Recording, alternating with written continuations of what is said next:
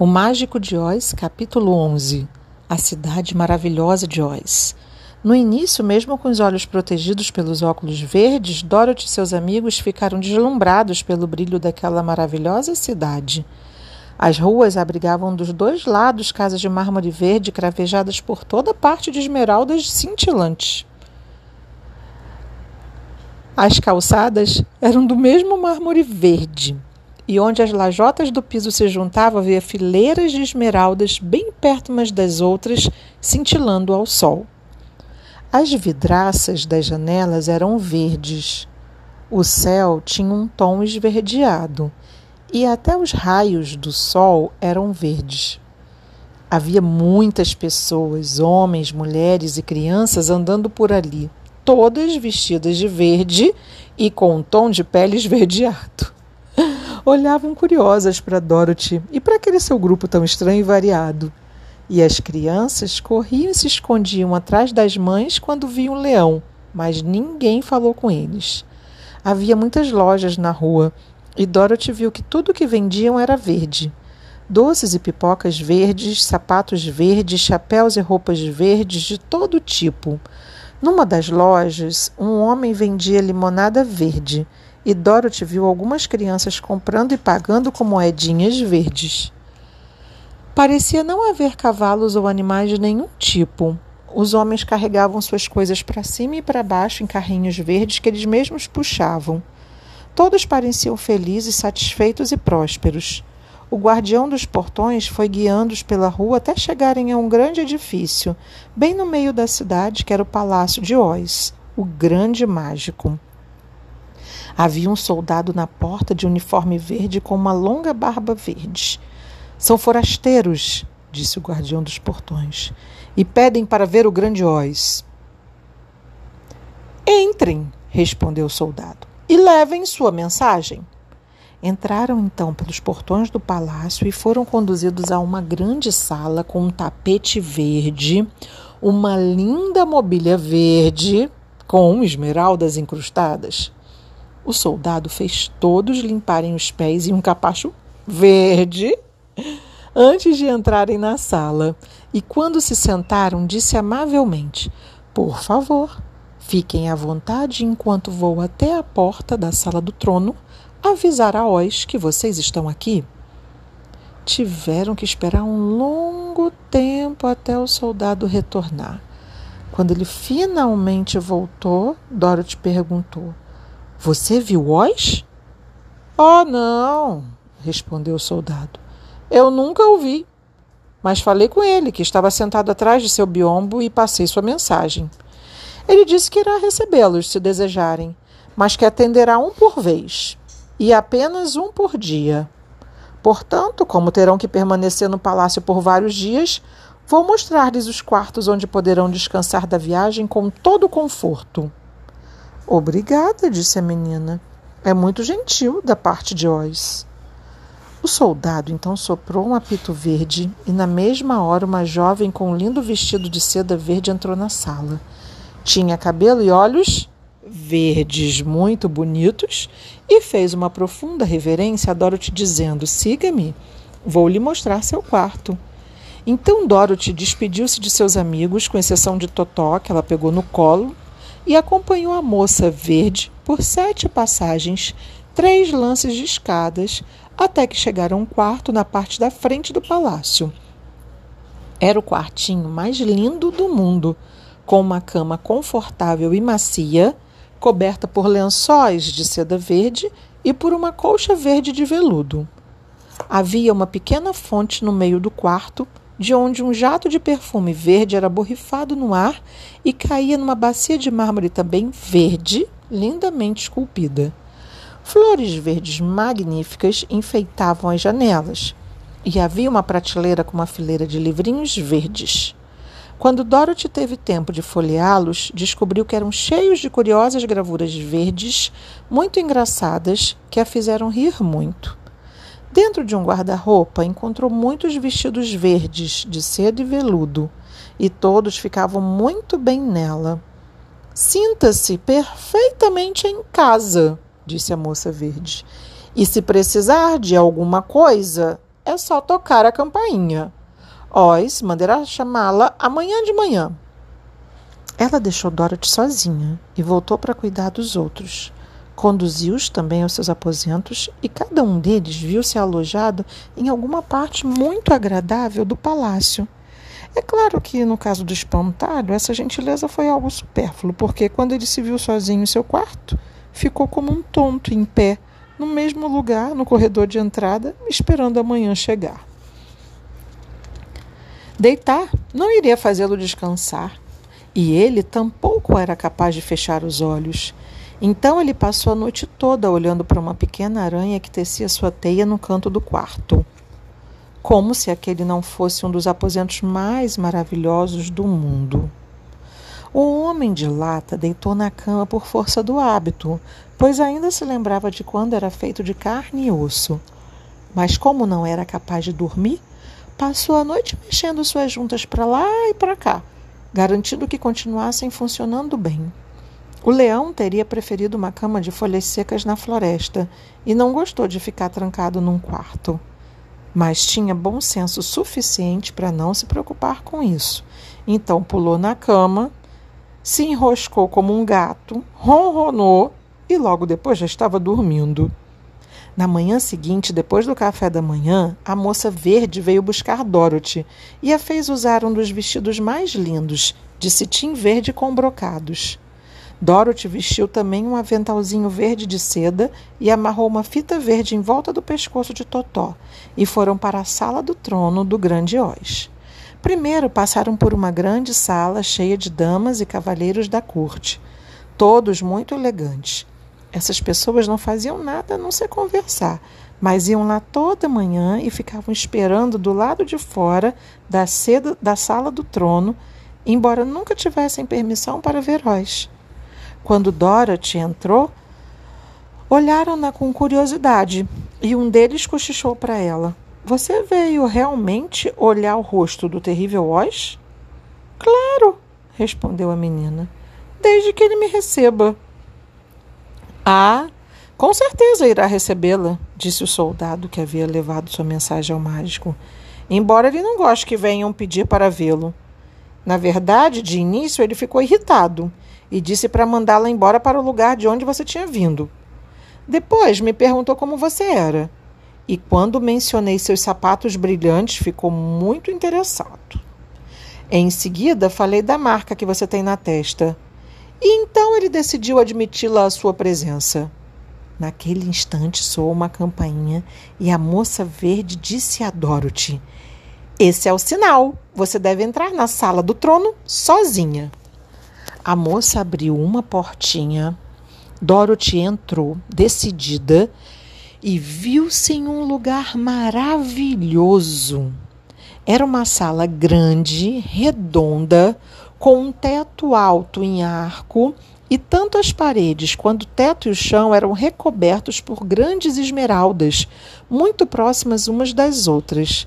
No centro do teto havia uma grande luz brilhante como o sol que fazia as esmeraldas cintilarem de maneira deslumbrante.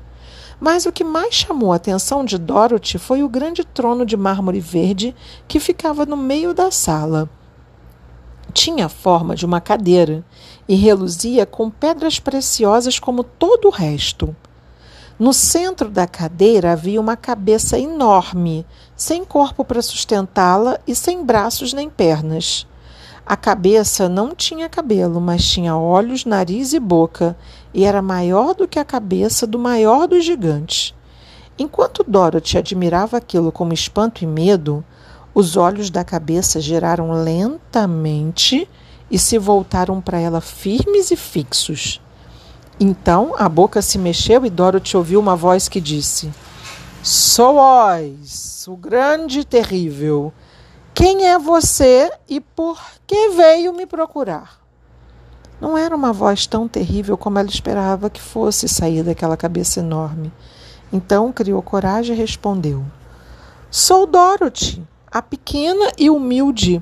Vim procurá-lo para pedir ajuda. Os olhos ficaram um minuto inteiro fitando-a, pensativos. Então a voz disse: Onde você conseguiu esses sapatos brilhantes? Eram da bruxa chamado Leste e fiquei com eles depois que a minha casa caiu em cima dela e a matou, respondeu a menina. E onde arranjou essa marca na sua testa? continuou a voz. É onde a bruxa boa do norte me beijou quando se despediu de mim e me mandou procurá-lo, disse a menina. De novo, os olhos se fixaram nela, firmes, e viram que estava dizendo a verdade. Então Oz perguntou: O que você deseja que eu faça? Que me mande de volta para o Kansas, onde estão minha tia Anne e meu tio Henry, respondeu ela séria. Não gosto do seu país, embora seja muito bonito. E tenho certeza que a tia Anne deve estar terrivelmente preocupada por eu estar ausente há tanto tempo. Os olhos piscaram três vezes e então olharam para o teto e depois para o chão e ficaram revirando de um jeito tão bizarro que pareciam querer reparar em cada detalhe da sala. Finalmente eles pararam e fitaram Dorothy de novo. Por que eu deveria fazer isso por você? perguntou Oz. Porque você é forte, eu sou fraca. Porque você é o grande mágico e eu sou só uma garotinha. Mas você foi forte o suficiente para matar a bruxa má do leste, disse Oz. Foi sem querer, retrucou Dorothy com simplicidade. Não tive como evitar. Bem, disse a cabeça. Vou lhe dar minha resposta. Você não tem o direito de esperar que eu mande você de volta para o Kansas, a não ser que faça algo por mim em troca. Nesse país, todo mundo tem que pagar por tudo que recebe. Se você quer que eu use meus poderes mágicos para mandá-la de volta para casa, deve fazer algo por mim primeiro. Se me ajudar, ajudarei você. O que eu tenho que fazer? perguntou a menina. Matar a bruxa má do oeste, respondeu Oz. Mas eu não posso, exclamou Dorothy, muito surpresa. Você matou a bruxa do leste e está usando os sapatos brilhantes dela, que tem um feitiço poderoso. Agora sobrou apenas uma bruxa má em toda essa terra. E quando me disser que ela está morta, mandarei você de volta para o Kansas. Antes disso, não. A garotinha começou a chorar. Estava muito decepcionada. Os olhos então piscaram de novo e se voltaram para ela ansiosos.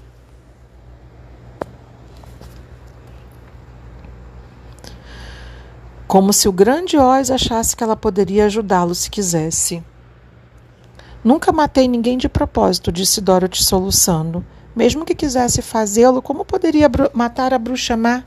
Se você, que é o grande e terrível, não foi capaz de matá-la, como espera que eu consiga? Não sei, disse a cabeça. Mas a minha resposta é essa. E até que a bruxa má morra, você não verá seu tio e sua tia de novo. Lembre-se que ela é má, tremendamente má, e que precisa ser morta. Agora vá e não peça para me ver de novo antes de ter cumprido sua tarefa. Na maior tristeza, Dorothy saiu da sala do trono e voltou para onde o leão e o espantalho, homem de lata, esperavam para ouvir o que Oz havia dito. Perdi as esperanças, disse ela muito triste, porque Oz não vai me mandar para casa a não ser que eu mate a bruxa má do oeste, e isso eu não vou fazer jamais. Seus amigos ficaram aborrecidos, mas não podiam fazer nada para ajudá-la. Então Dorothy foi para o seu quarto, deitou na cama e chorou até adormecer. Na manhã seguinte, o soldado da Barba Verde foi até o espantalho e disse: Venha comigo, Oz mandou chamá-lo. O espantalho seguiu e foi recebido na grande sala do trono, onde viu sentada no trono de esmeraldas uma dama lindíssima. Usava um vestido de gaze de seda verde e sobre os cachos verdes esvoaçantes de seu cabelo ostentava uma coroa de joias. Dos seus ombros saíam asas de cores fantásticas e tão leves que tremulavam até mesmo sobre a mais leve brisa. Depois que o espantalho fez sua reverência diante daquela linda criatura, do melhor jeito que seu recheio de palha permitiu, ela o olhou com doçura e disse: Sou Oz, o grande e terrível. Quem é você e por que veio me procurar? O espantalho, que esperava ver a grande cabeça da qual Dorothy lhe falara, ficou muito impressionado, mas respondeu com convicção. Sou apenas um espantalho recheado de palha, portanto, não tenho cérebro, e vim procurá-lo para suplicar que coloque um cérebro na minha cabeça no lugar da palha. Assim poderei me tornar um homem como outro qualquer. E por que eu deveria fazer isso por você? perguntou a dama. Porque você é sábia e poderosa e ninguém mais pode me ajudar, respondeu o espantalho. Nunca concedo favores sem receber algo em troca, disse Oz. Mas posso lhe prometer o seguinte: se você matar a bruxa má do oeste para mim, lhe darei um ótimo cérebro, tão bom que você será o homem mais sábio da terra de Oz. Achei que tivesse pedido a Dorothy para matar a bruxa, disse o espantalho surpreso. Sim, fiz isso. Mas não me importa quem vai matá-la. Enquanto ela não for morta, não vou atender ao seu desejo. Agora vai e não me procure de novo até que se torne merecedor do cérebro que tanto deseja ter. O espantalho voltou triste para os seus amigos e contou o que Oz havia dito. E Dorothy se surpreendeu quando ele disse que o grande mágico não era uma cabeça como ela tinha visto, mas uma linda dama. Não importa, disse o espantalho. Acho que ele precisa de um coração tanto quanto o homem de lata. Na manhã seguinte, o soldado da barba verde veio buscar o homem da lata e disse: Oz mandou buscá-lo. Siga-me. O homem de lata acompanhou e chegou à grande sala do trono. Não sabia se iria ver Oz como uma linda dama ou como uma cabeça, mas esperava que fosse a linda dama. Porque, disse a si mesmo, se for a cabeça, com certeza não vou ganhar um coração, pois uma cabeça não tem coração e, portanto, não poderá sentir nada por mim. Mas se for a linda dama, vou implorar bastante para que me dê um coração, porque dizem que todas as mulheres têm um coração muito bondoso. Só que quando o homem de lata entrou na grande sala do trono, não viu nem a cabeça, nem a dama pois Oz havia assumido a forma da mais terrível besta. Era quase do tamanho de um elefante e o trono verde não parecia suficientemente forte para suportar seu peso. A besta tinha a cabeça como a de um rinoceronte, só que com cinco olhos. Do seu corpo saíam cinco longos braços e tinha também cinco pernas compridas e finas. Os pelos eram densos, grossos como lã e cobriam todas as suas partes, e era impossível imaginar um monstro de aspecto mais pavoroso. Foi uma sorte o homem de lata não ter coração naquela hora, pois teria batido forte, acelerado de tanto terror. Mas, como era feito só de lata, o lenhador não sentiu medo algum, embora tenha ficado muito desapontado. Sou Oz, o grande e terrível, disse a besta, com uma voz que era um grande rugido. Quem é você e por que veio me procurar? Sou um lenhador feito de lata, portanto, não tenho coração e não sou capaz de amar. Então peço que me dê um coração para que eu possa ser como os outros homens. E por que eu deveria fazer isso? perguntou a besta. Porque eu pedi, e só você pode atender ao meu pedido, respondeu o lenhador. Oz rugiu baixinho ao ver isso, mas disse irritado: se você quer mesmo um coração, deve fazer por merecê-lo. Como? Ajude Dorothy a matar a bruxa chamada Oeste, retrucou a besta. Quando a bruxa estiver morta, venha me procurar, lhe darei o maior, mais bondoso e mais amoroso coração de toda a terra de Oz. Então o Homem de Lata voltou desanimado até onde estavam seus amigos para contar-lhes da terrível besta que havia visto. Todos ficaram muito impressionados com as várias formas que o grande mágico podia assumir, e o leão disse: Se quando eu for encontrar uma besta, vou dar o meu rugido mais poderoso e ele vai ficar tão assustado que me dará tudo o que ele pedir. E se for a linda dama, vou fingir que pulo em cima dela e assim a obrigarei a atender ao meu pedido. E se for a grande cabeça, ficará à minha mercê, porque vou fazê-la rolar pela sala inteira até que me prometa dar a todos nós o que desejamos. Portanto, alegrem-se, meus amigos, porque tudo vai se acertar logo. Na manhã seguinte, o soldado da Barba Verde levou o leão até a grande sala do trono e pediu que fosse a presença de Oz. O leão entrou decidido pela porta e, ao olhar em volta, surpreendeu-se ao ver que diante do trono havia uma bola de fogo, tão ameaçadora e brilhante que ele mal podia sustentar o olhar. A primeira coisa que lhe passou pela cabeça foi que Oz havia se queimado por acidente e se incendiado mas quando tentou se aproximar, o calor era tão intenso que chamuscou seus bigodes e ele recuou tremendo até a porta. Então uma voz grave e pausada veio da bola de fogo e proferiu as seguintes palavras: Sou Oz, o grande e terrível. Quem é você e por que veio me procurar? E o leão respondeu: Sou leão covarde. Tenho medo de tudo. Vim implorar que me dê coragem para que eu possa me tornar realmente o rei dos animais, que é como os homens me chamam. E por que eu deveria lhe dar coragem? perguntou Oz. Porque de todos os mágicos você é o maior e o único com poder de atender o meu pedido, respondeu o leão. A bola de fogo ardeu intensamente por um tempo e a voz disse: Traga-me a prova de que a bruxa má está morta e então lhe darei coragem, mas enquanto ela viver, você continuará covarde. O leão ficou irritadíssimo com essas palavras, mas não podia retrucar. E então estava em pé em silêncio, olhando para a bola de fogo. Esta ficou tão quente que ele virou as costas e saiu correndo da sala. Ficou contente ao ver seus amigos esperando por ele e contou como havia sido sua terrível entrevista com o mágico. O que faremos agora? perguntou Dorothy desanimada. Só temos uma coisa a fazer, respondeu o leão: ir à terra dos Winks, procurar a bruxa má e destruí-la. Mas e se não der certo? disse a menina. Então nunca vou ter coragem, declarou o leão. E eu nunca terei um cérebro, acrescentou o espantalho. E eu nunca terei um coração, disse o homem de lata. E eu nunca mais vou ver tia Amy e o Henry, afirmou Dorothy, começando a chorar. Cuidado! gritou a moça verde. As lágrimas vão cair no seu vestido de seda verde e podem manchá-lo. Então Dorothy secou os olhos e disse: Acho que a gente deve tentar, mas com certeza não quero matar ninguém, mesmo que seja para ver Tia Em de novo. Eu vou com vocês, mas também sou covarde demais para matar a bruxa, disse o leão.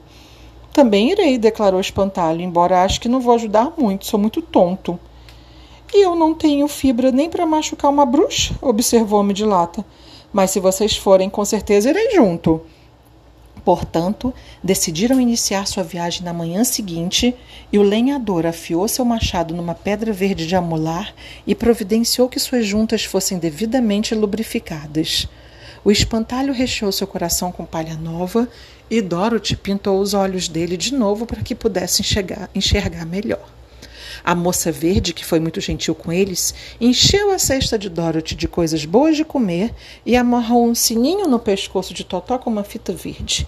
Eles foram para a cama bem cedo e dormiram muito bem até o dia raiar, quando foram acordados pelo canto de um galo verde que vivia no quintal dos fundos do palácio e pelo cacarejar de uma galinha que havia botado um ovo verde.